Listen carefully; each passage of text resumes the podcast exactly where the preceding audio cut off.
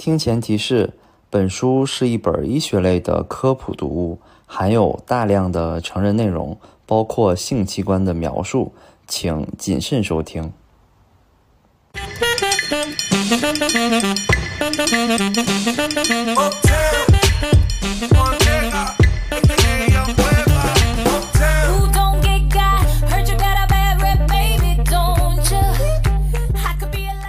Hello，各位好呀。今天来分享的这本书叫《只有男科医生知道》，呃，是一个网络大 V 写的。这个大 V 叫成都下水道，呃，他在微博上有大概一百七十万的粉丝，在医学这个细分的领域算是比较有名的一个大 V 了。他本职的工作呢是成都市第二人民医院泌尿外科的副主任，呃，这个成都第二人民医院呢也是一个三甲级的医院，所以这个作者的专业度还是在的。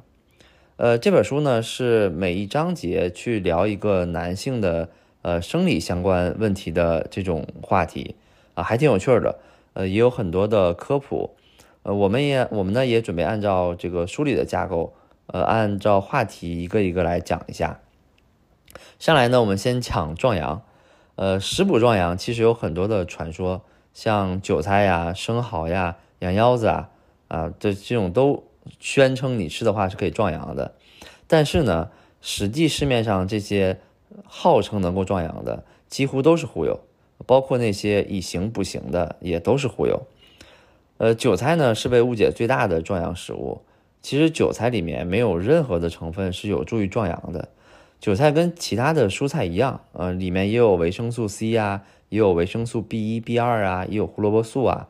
所以多吃韭菜跟多吃蔬菜是一样的，呃，对人体是好的。但是确实没有什么成分是韭菜独特，呃，只有韭菜才有的。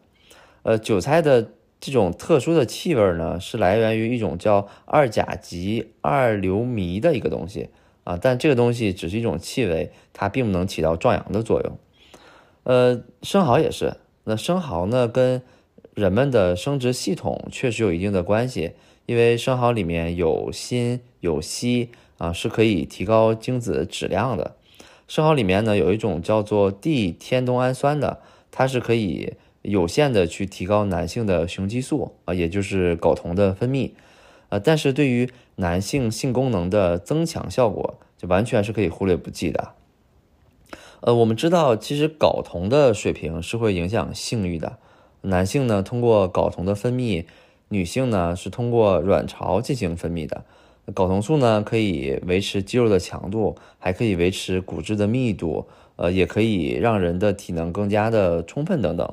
所以，睾酮素分泌多的人，一般精力比较旺盛。但是说，如果靠吃生蚝来提高睾酮素啊，那是远远不够的。呃，促进睾酮素分泌最好的方法呢，就是锻炼。无论是有氧，呃，你去跑步，还是说无氧，你去练肌肉，都是有帮助的。所以这个可能也解释了为什么一般爱锻炼的人精神状态都比较好，可能跟这个也是有比较大的关系的。呃，羊腰子其实也是同理，羊腰子跟猪腰子的成分差不多，呃，跟刚才我们分析那些食物的逻辑是一样的，它也没有什么特殊的东西是可以壮阳的。呃，另外其他宣称能够壮阳的食物就更扯了，呃，像虎骨、呃豹骨、鹿茸、熊掌、呃冬虫夏草等等，呃，其实都是比较扯的，没有什么科学依据能够证明它们是能够壮阳的。呃，那么有没有什么天然的食物是壮阳呢？呃，有，真的有。这里面呢，我我从书里面看到有两种，第一种呢是来自马来西亚的植物，叫东哥阿里。呃，有原片的，也有这个煎剂，原片可以去泡茶。呃，我上淘宝上淘宝上搜了一下，呃，也有卖啊，它是合法的进口的东西，也不算贵，一斤呢大概不到两百块钱。呃，第二种呢也是境外的啊，在安哥拉地区有一种树的树皮叫卡宾达树皮，我上淘宝也搜了一下，也有卖的。呃，大概呢这个价格是东哥阿里一半的价钱。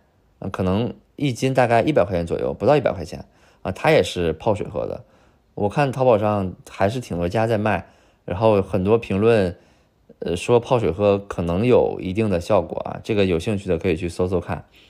呃，目前已知的呢，大概就这么两种。所以，如果真的需要的，可以去店里面搜搜，但是一定要问清楚，呃，副作用是啥？入口的东西一定要安全第一。呃，食补其实对于人来讲，这个作用是很有限的，因为整个肠道对于某种特别元素的吸收是比较复杂，而且比较低效的，所以最好的呢还是运动，因为运动是最好的春药。呃，在所有的运动当中，在所有的锻炼当中，呃，作者最推荐的是游泳，因为游泳可以全方位的去提高身体的有氧运动。呃，他推荐呢每周去游泳两次到三次。如果没有条件，或者说如果不方便游泳，那可以在每晚睡觉之前呢去做一些小幅的运动去改善，例如说，呃，深蹲二十次，俯卧撑二十次，仰卧起坐二十次，可能这一组下来大概也就三五分钟的时间，啊，但你这样坚持下去也会良好的提高性功能。呃，重点来了，这个作者呢推荐了一个他觉得最最最最有用的运动。呃，省时还高效。呃，这个运动呢叫凯格尔运动。那凯格尔运动呢，是一九四八年的时候，美国一个著名的妇产科医生叫阿诺凯格尔发明的。呃，最初呢是用来帮助产后女性的这个盆底修复，预防阴道松弛和压力性的尿失禁。后来呢是被男科医生发现了，把这个运动发扬光大了。呃，发现凯格尔运动其实是可以明显的提高男性的性功能的。呃，凯格尔运动实际呢，一套做下来是比较复杂的，因为它是训练和强化骨盆盆底肌群这个肌肉群的整体的综合运动。但是作者简化了一下啊，并且他通过自己身体力行的也在做，呃，所以就呃把一套一套工作基本简化成了一个动作，嗯，推荐给大家。呃，具体的步骤是呢，首先我们要准确的找到骨盆盆底肌的肌肉群。呃，怎么找呢？譬如说，在排尿的时候突然憋尿，呃，帮助你憋尿的这个肌肉群，其实就是骨盆盆底肌肉群，就是我们要锻炼的肌肉群。呃，女性的寻找过程可能更加方便一点，可以将中指和食指同时的伸入阴道，用力的收缩肛门，手指能够感受到来自阴道壁压力的地方，就是骨盆盆底肌肌肉群了。那凯格尔运动呢，在任何时候都可以进行。不过最开始的训练呢，建议大家是平卧啊，就是平躺在床上或者平躺在沙发上。那运动之前呢，必须要排空膀胱里的尿液，这个是一定的。然后双侧膝盖微屈，用力去提肛，收缩骨盆盆底肌肉群五秒，然后放松十秒，连续十次，这样作为一组。可以早上、中午各一组，然后晚餐、睡觉前各一组，每天做四组，啊，大家可以试试。呃，听起来还挺轻松的，但是我也做了一下，感觉还挺累的啊。那慢慢的呢，就可以提高运动的强度，改成收缩十秒，放松十秒，啊，这样去交替。呃，再后来呢，你就可以坐着的时候啊，走着的时候啊，也都可以试试。呃，效果呢，可能因人而异，但是。以作者来看，对于大部分通过凯格尔运动来改善性功能的男性来说，三个月之后普遍都能感受到比较奇妙的效果。下一个男性疾病呢是 ED，呃，叫勃起功能障碍。呃，这个勃起功能障碍呢大概分三类，或者说有三种类型。第一种呢是心理型的 ED，嗯，比如说紧张呀、有压力呀、感到焦虑呀，或者说。夫妻感情不和呀，或者说夫妻审美疲劳这种，就它是心理上的。第二种呢是器质性的，呃，就是可以理解成物理上的这个损坏。那最常见的呢就是阴茎血管性的原因，导致阴茎海绵体动脉血流减少啊，所以就硬不起来。例如动脉损伤啊、动脉狭窄呀、动脉分流啊、心率功能异常啊等等。呃，第三种呢，就是混合型的 ED，就是刚才说的第一种和第二种这种两两种情况兼有的情况。呃，像心理型的 ED 呢，它好治也不好治。那好治呢，是因为毕竟硬硬件没问题嘛。那不好治呢，也是因为说精神压力啊，或者说审美疲劳，它是长期的事情，不是短期就可以改变的。呃，ED 呢也是可以通过药物治疗的，主要有两种。那一种呢叫做万艾可，一种呢叫做西艾利。呃，如果大家这个路过药店的时候稍微留意一下，就会发现，现在很多药店在门口都会放那种广告牌儿，它会可以在上面写一些字。一般这种广告基本都是刚才说的这两个药，万艾可或者说西艾利，因为这两个药的利润特别特别的高。呃，万艾可呢就是大家俗称的伟哥。呃，这个药的研发也是一个阴错阴阴差阳错的故事啊。呃，在一九八六年的时候，美国的辉瑞公司，它本来呢是要研发一个治疗高血压和心绞痛的药。呃，这个药进入临床阶段的时候呢，就开始请志愿者在身上去测试药物是否安全。呃，结果呢表现的很不好。呃，像这些志愿者的血压呀、心率啊、这个血流量啊等等这些数据都不好。所以辉瑞呢就决定说把这药收回来，但是呢，大多数志愿者都不愿意交给把这个药还回去啊，他们都说这个药扔马桶里冲走了。这个研发人员啊就觉得不太可能啊，怎么能这么巧啊？所以他详细的追问呢，才知道，多数的志愿者因为服用这服用了这个药，而使这个阴茎频繁的勃起，呃，是 如获珍宝，呃，所以他们都不愿意把这个药还回来。后来呢，辉瑞知道了这个情况，就把这个药重新提取、重新研发。那这样伟哥就诞生了。呃，两千年的时候，呃，万艾可在中国正式上市。两千年的七月四号，北大第一附属医院泌尿外科的呃郭应禄院士开出了中国第一张伟哥的处方。呃，这里要声明一点啊，伟哥不是催情药。它的药用价值呢，在于提高病人的阴茎勃起的硬度，呃，使他们能够顺利的完成性交，但并不是让人更有欲望。呃，第二个壮阳药呢，西艾利也是美国研发的，跟万艾可的药理基本是差不多的，都是使这个阴茎的海绵体平滑肌松弛，使血液充盈，从而产生这个勃起的反应。呃，但是呢，西艾利比伟哥的药物半衰期更长。所以它的作用时效也会更长，也是美国 FDA 和中国的 CFDA，呃，就是中国的这个叫国家食品药品监督管理总局，呃，批准的唯一的可以长效的去治疗勃起障碍的药，是可以长期服用的，几乎对身体是没有伤害的啊。现在西艾利的全球销量也超过了万艾可，成为治疗这个勃起障碍的第一选择。呃，需要强调的是啊，有些年轻人。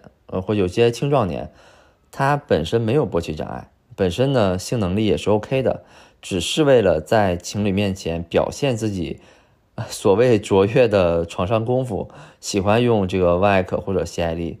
呃，这种长时间使用或者说服用药物，非常容易造成心理依赖，呃，也非常容易造成我们刚才说的第一种心理性的勃起障碍，所以。作者是坚决反对没有病的人去吃伟哥的。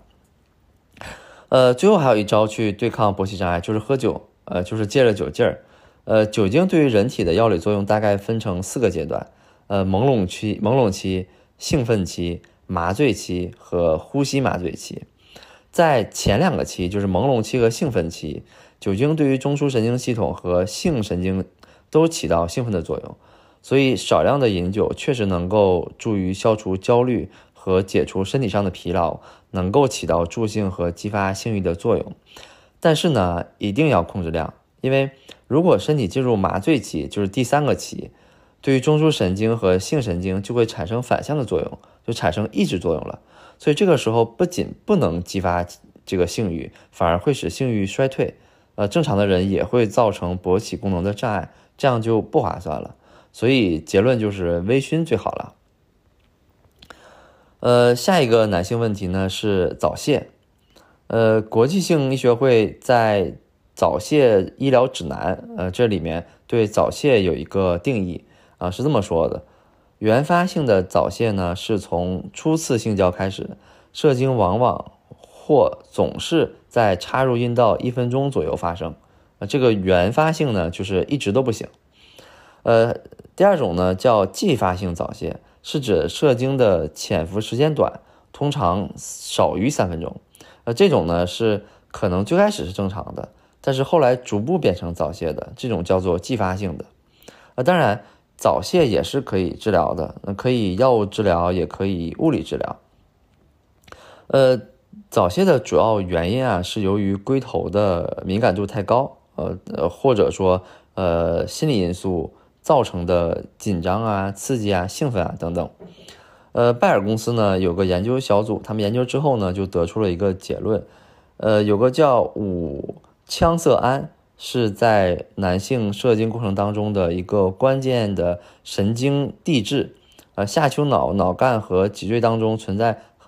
多种的这种羟色胺受体，中枢神经系统的这种羟色胺呢，在男性性行为的这种神经控制中起到抑制作用。也就是说，这种羟色胺升高啊，它可以延迟射精。所以，根据这点发现，一代治疗早泄的神药叫做必利劲就研发成功了。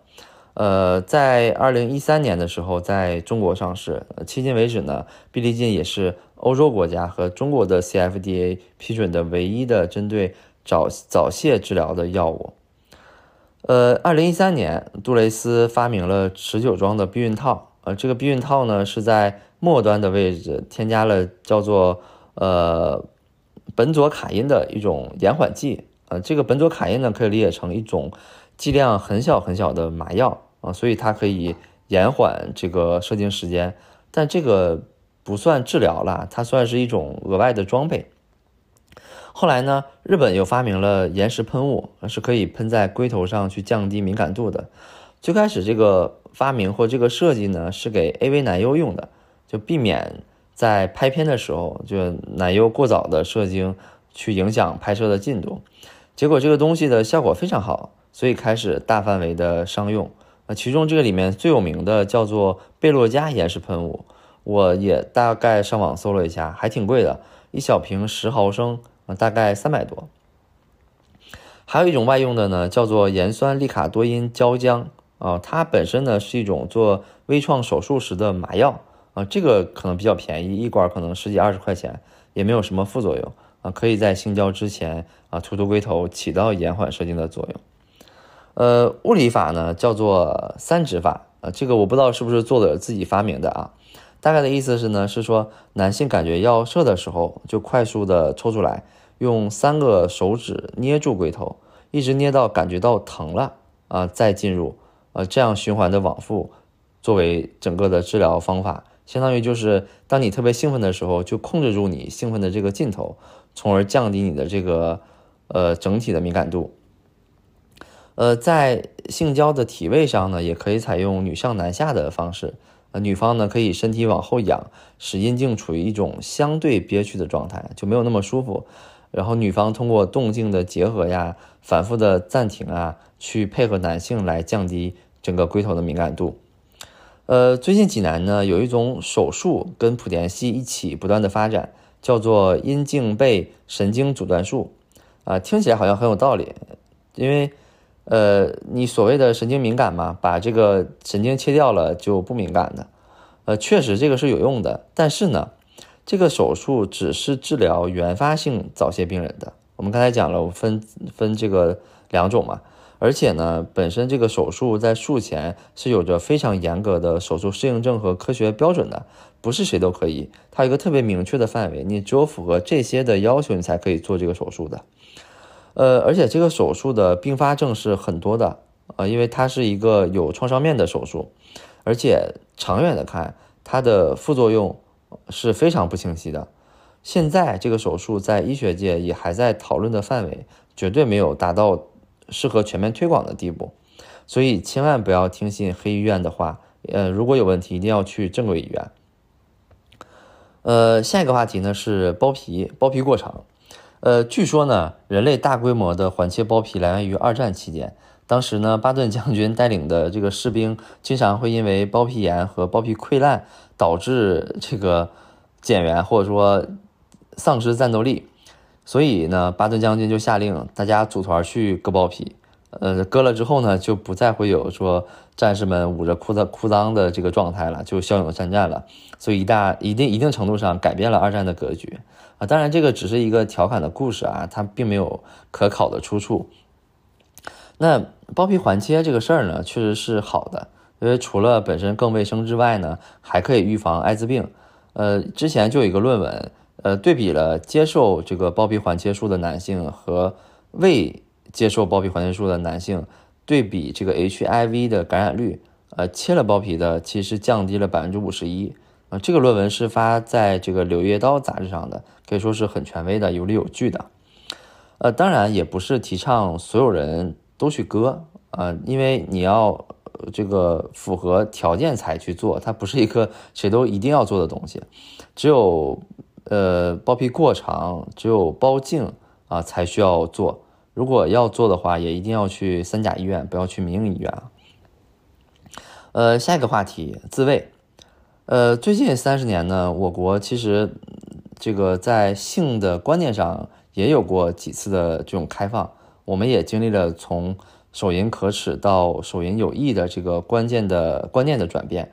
当然，可能现在很多地方对于这个的认知程度是不一样的，但整体社会的开放确实是在不断的往前走的。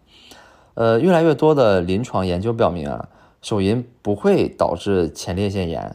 啊，也不会导致前列腺癌，或者说呃勃起障碍等等。呃，恰恰相反，手淫活跃的人群里面，这个前列腺病的发病率是明显低于不手淫的人群的。而且，手淫的这个手法的快慢啊，呃，这个缓急啊，其实是可以这个治疗早泄的。呃，就像刚才提的这个三指法等等。呃，作者呢就推荐每周呃去。进行一次到三次的手淫，因为比较方便，体力消耗也比较小。但是呢，作者在这个书里面并没有写年龄的范围啊，所以它只是一个相对宽泛的笼统的这样一个建议。呃，曾经有个病人就去找这个作者去看病，嗯，研究了一圈，发现他整个的这个症状很像淋病，但是呢，他没有性生活，所以按照道理他是不会被传染这个性疾病的。最后呢，诊断了一圈，发现他的症状叫做精液淤积症啊，所以他就给患者开的方子就是你回去打飞机，呃，每周要打一次到三次。结果半个月之后，这个患者回来复诊，发现这个事儿，这个病就好了。所以保持适当的这个循环也是好的。呃，作者还是比较开放的啊，就他还建议说，男性其实可以买飞机杯，因为现在这种技术也比较。就设备吧也比较成熟了，不过如果买的呢，买的话呢，尽量要买贵的，要买五百块钱以上的，要注意清洗，要注意消毒啊，还要注意润滑，呃，还特意提醒，注意不要一杯多用，不要跟其他人共用，因为这样会也会传染其他的疾病。呃，好的飞机杯呢，能够提供不同的振动的频率啊，它是循序渐进的，呃，其实。呃，它是能够有效的提高龟头的敏感度，其实可以帮助治疗早泄的。呃，下一个话题是关于精子。那首先呢，先辟谣，呃，可乐是不杀精的，芹菜也是不抑制这个精子合成的。呃，丹麦有个医生做了一个长达五年的研究，对两千五百五十四名的年轻男子的精液质量去进行跟踪啊。当然，对比组呢，就是一组不喝咖啡。呃，不喝可乐。另外一组呢，就每天喝咖啡，每天喝两瓶五百毫升的可乐。五年下来，对比这个精子，其实没有任何的影响。所以可乐是不杀精的，这个是可以不断去辟谣的。呃，手机辐射也不会影响精子的质量。虽然有些医生现在还这么认为。那么什么杀精呢？首先呢是抽烟，香烟中的这种尼古丁和焦油会通过血液进入人体。它们可以明显的降低精子的数量和活性，所以备孕期间一定要戒烟。呃，矿泉水瓶像这种塑料或者说外卖的这种塑料饭盒里面的这种塑化剂也是杀精的重要因素，所以也要少吃少吃外卖。那多吃什么呢？多吃富含锌、富含锌硒、富含这个维生素 E 的食物，例如动物的内脏啊，例如海鲜、海产品。豆制品等等，呃，如果涉及到药物治疗的话呢，可以口服博瑞精。那博瑞精的有效成分呢是左旋肉肉碱和乙酰左旋肉碱啊，这两个都能够显著的去提高精子的质量。呃，随着年纪的增大呀，整个男性的前列腺患病的几率就会明显的增高。男性基本从三十五岁开始，前列腺就开始增生了。增生呢会压迫尿道，所以就会出现排尿不畅的症状。所以，男男性年纪越来越大，这个排尿这个事儿就会变得越来越费劲。等年男性到了六十岁的时候，呃，整个前列腺增生的发病率要超过百分之五十。到了八十岁的时候，发病率超过百分之八十。所以这个算是男性将来一定会有的一个病了。那么我们平时应该怎么做去呵护自己的前列腺呢？第一呢是多喝水，每天要喝三千毫升的水。假如五百一瓶矿泉水的话，要喝六瓶。呃，保持尿量呢在两千毫升左右。呃，其次呢不要憋尿，呃，要洁身自好，避免尿路的感染。呃，在力所能及的情况下呢，增加性行为的次数，包括打飞机。每一次性行为呢要完成射精的过程，避免生殖系统和盆腔的长时间的充血。呃，其次呢，就不要长期的久坐，也不要长期的骑行，啊，喝酒也要适度。喝酒是引发前列腺增生的一个非常大的诱因。最后呢，我们讲讲性病。呃，性病呢是一个广义的概念，呃，就所有通过性交感染的疾病，其实都可以叫做性病。主要呢有三种，呃，淋病、尖锐湿疣和生殖器疱疹。书里呢，其实对每每种病都进行了详细的分析和用药的指导。我看了半天，其实也没有看出来有什么特别明显的区别。呃，这里就不展开讲了，免得给大家带来一些误导。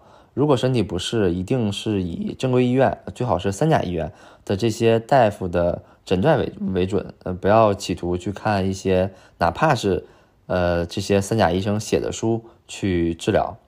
呃，单独说一点啊，就是说这些疾病除了性交传染，在公共场合的这种传染也具备理论的可能性啊，但是仅仅是存在于理论。呃，譬譬如说，一个公共厕所的一个马桶盖有一个性病患者用了之后，那另外一个人马上就接着用了，他会不会感染？理论上是存在这种可能的，但是现在没有任何一个。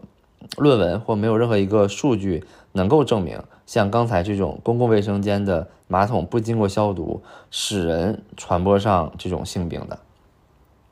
另外呢，其实就是提倡大家去打这个 HPV 疫苗，呃，应该做到应打尽打，呃，两价、四价、九价嘛，因为现在国内也逐渐放开了，很多是我身边有很多朋友再去打。呃，一般认为呢，HPV 疫苗最佳开始的接种年龄是十一到十二岁。美国人呢只推荐九到二十六岁，但是无论是多大，你打了就比不打好。而且呢，他也推荐男性也可以打，建议男性、女性可以一起去打。呃，这期呢其实讲了很多关于医学的科普。那最后最后的最后呢，还是要再强调一下。呃，首先呢，无论是对于男性的这些话题，还是对于性的这些知识。大家都会有天生的好奇，包括小朋友，包括未成年，所以从小对于他们来讲，要建立对性的正确的价值观，因为你禁忌的话，会让孩子产生反向的逆反心理，心理更容易让他们通过错误的渠道去获得性知识，所以这样是不对的。